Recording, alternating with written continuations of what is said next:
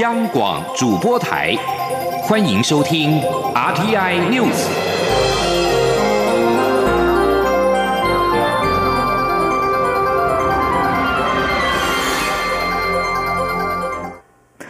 各位好，我是张淑华，欢迎收听这节央广主播台提供给您的 RTI News。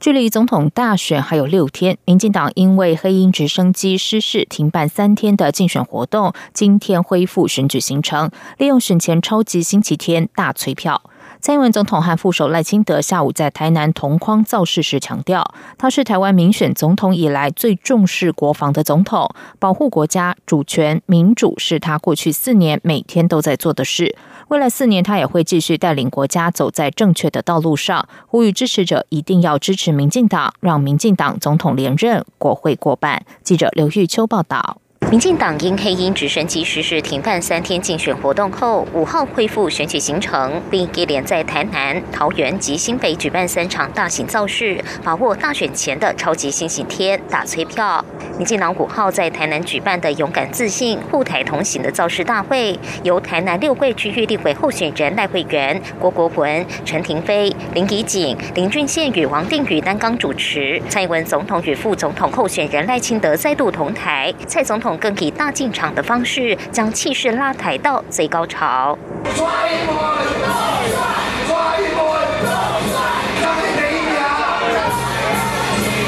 在总统致辞时，新向支持者说明，过去三天虽然停办竞选活动，但他不仅召开军事会谈，确保军心民心稳定外，也亲自到东澳岭替已故的参谋总长沈一鸣完成慰问空军第一雷达分队的行程。总统说，台湾有一支不怕挑战、打不倒的军队，台湾的国军在保护大家。蔡总统特别感谢台湾人民对国军的疼爱与支持，他也向在野党致意，因为在野党也同时停止了竞选活动，让救援跟调查不受选举活动影响。总统强调，选举可以暂停，但是国家安全不能暂停。政党可以竞争，但国家只有一个。提到国家安全，就只有团结这一条路。总统说，他身为民进党总统候选人，更是现任总统，保护国家主权与民主是他过去四年来每天都在做的事情。他是台湾民选总统以来最重视国防的。总统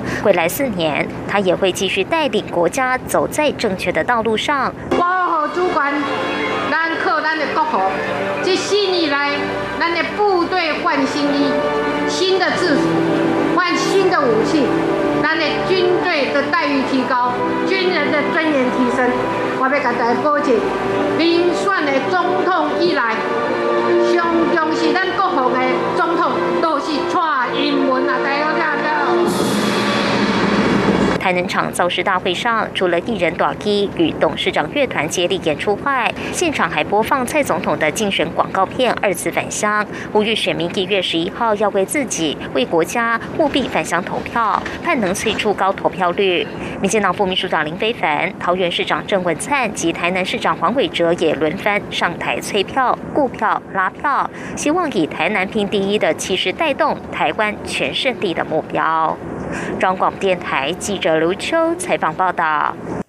而国民党总统候选人韩国瑜则是回防双北，全力巩固北部选情。国民党总统候选人韩国瑜今天首度站上了战车，从家乡新北中和寿德新村出发，展开车队扫街拜票，沿途受到中和乡亲的热情欢迎，还有上百辆机车伴行，声势相当浩大。此外，韩国瑜下午并出席党籍立委候选人柯志恩在板桥举行的造势大会，他痛批民进党执政是假台独、真贪污、假民主。真腐败，并承诺自己如果当选总统，一定会建立清廉的团队，并且恢复成立特侦组。记者刘品希报道。国民党总统候选人韩国瑜五号下午在家乡新北中和展开首次车队扫街拜票，之后前往板桥深秋福德宫向土地公报告及祈福。除了祈求国泰民安，也希望黑鹰逝世的将领们安息，眷属能够安心。随后，韩国瑜前往板桥第一运动场替板桥立委候选人柯志恩站台，现场涌入两万名支持者，摇旗呐喊，高呼动算。韩国瑜致辞时表示，他小时候在板桥出生，中和成长，就读附近的板桥国小及海山国中。五十年前从海山国中第一届毕业，这里算是自己长大的地方。没想到五十年后又来到母校附近，心情非常的激动。韩国瑜指出，民进党执政这三年半，让台湾的国际地位一落千丈，中华民国面临空前的威胁，言论自由快要窒息，国力也不断虚耗。他痛批民民进党是假台独、真贪污、假民主、真腐败，辜负台湾民众的期待。他说：“他在野的时候，口口声声追求台湾的言论自由，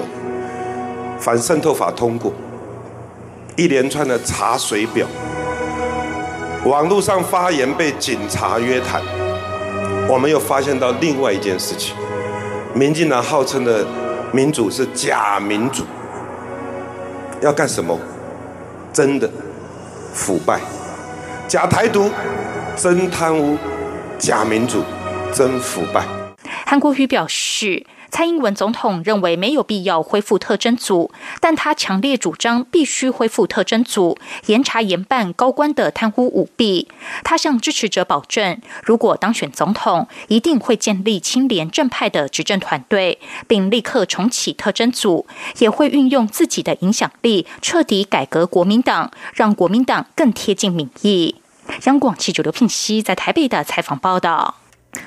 民众党主席、台北市长柯文哲今天前往台中扫街拜票时，被问到台中的空污严重，是否会担心此行对自己健康有影响？柯文哲表示，PM 二点五是科学问题，科学问题应该用科学来解决，政府应该提供科学数据，说明中部地区的 PM 二点五来源，否则只会沦为政治口水战，而且还是无法解决问题。记者吴立军报道。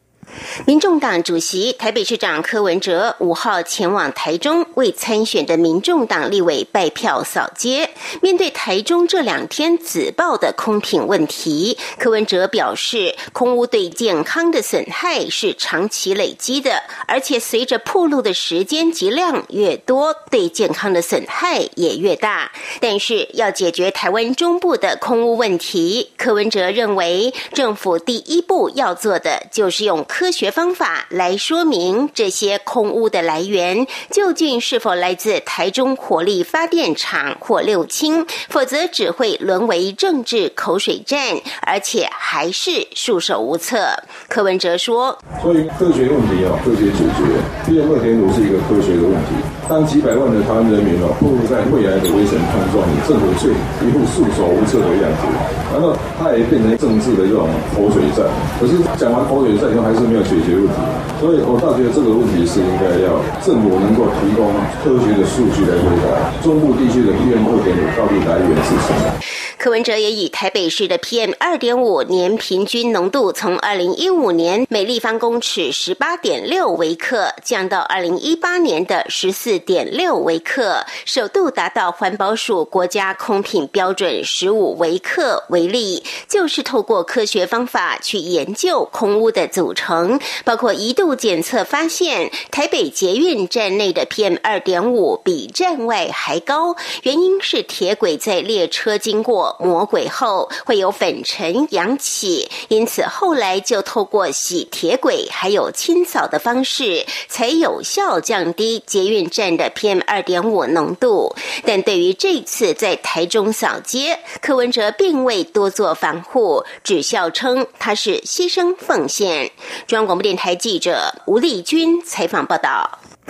因应中国大陆武汉地区出现不明原因的肺炎疫情，卫生福利部部长陈时中今天下午特别前往疾病管制署视察，并且亲自主持专家咨询会议。最后决议料敌从宽，御敌从严。未来从武汉返台的民众，如果出现发烧和呼吸道症状，就需要就医，并且通报采验。但如果出现呼吸急促等肺炎症状，则应该立刻隔离住院。请听吴丽君的报道。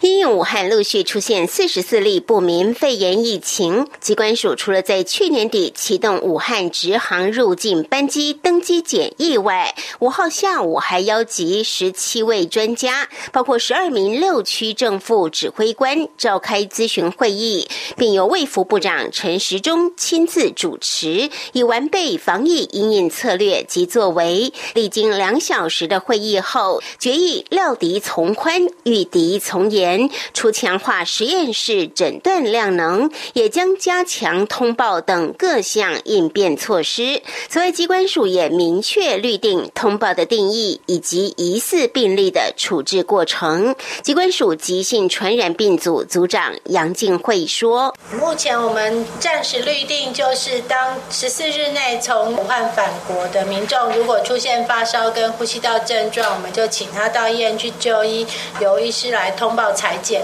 那医师会依据裁剪的过程来安排后续的处理。那当然，如果有出现呼吸急促等肺炎症状，是立刻就应该要隔离住院。与会的台大儿童感染科医师李炳颖也指出，目前医界获得的资讯多半是一些新闻报道，难以从发生疫情所在直接获得比较详细的资料。但从相关的讯息，仍可研判出这个不明。传染病的特性，李炳颖说：“不过，我们认为这个传染病应该是有强烈的地缘关系，然后呢？”它可能连传染的能力不强，所以目前并没有很大规模群聚的现象发生。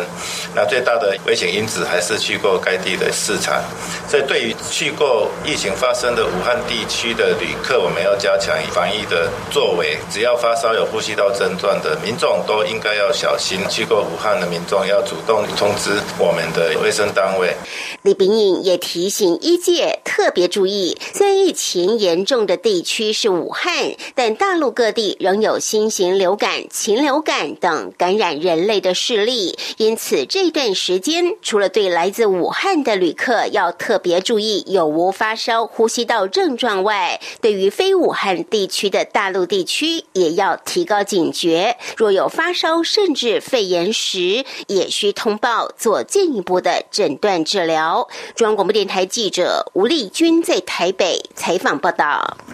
武汉爆发不明原因的肺炎疫情，而香港截至昨天中午也通报了八起疑似病例，并且在短短一天又再增加六例。疾管署副署长庄仁祥受访时表示，香港疑似病例数虽然增加，但仍然需要进一步了解确诊状况，除非有确诊病例而且有扩散疑虑，才会评估调整香港风险、加强管制措施等，并强调会持续的监测香港的状况。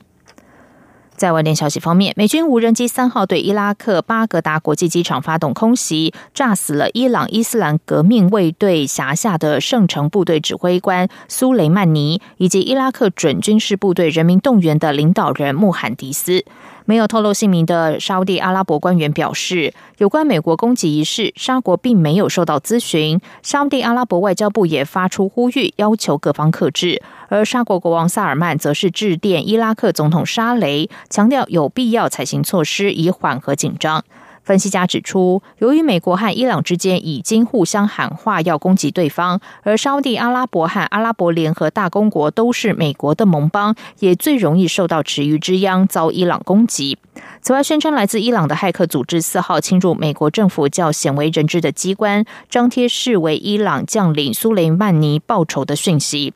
法新社和纽约每日新闻报道，联邦寄存图书馆计划网页今天被标题为“伊朗骇客”的讯息盖掉。除了放上伊朗最高领袖哈米尼和伊朗国旗图片，还有张美国总统川普被拳头痛殴吐血的图片。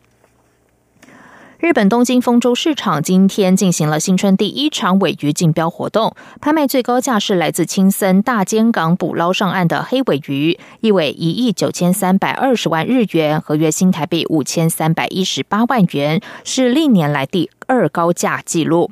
日本放送协会 NHK 报道，丰州市场于今天清晨五点多开始进行令和时代首场尾鱼竞标作业，其中最贵的一尾是来自青森县大尖港捕捞上岸，重量达到两百七十六公斤的黑尾鱼，由总社位于竹地的寿司连锁店寿司三妹公司社长。木村清以一亿九千三百二十万日元标得，价格仅次于去年的最高标价。以上广主播台，谢谢收听，这里是中央广播电台台湾之音。这里是中央广播电台台湾之音。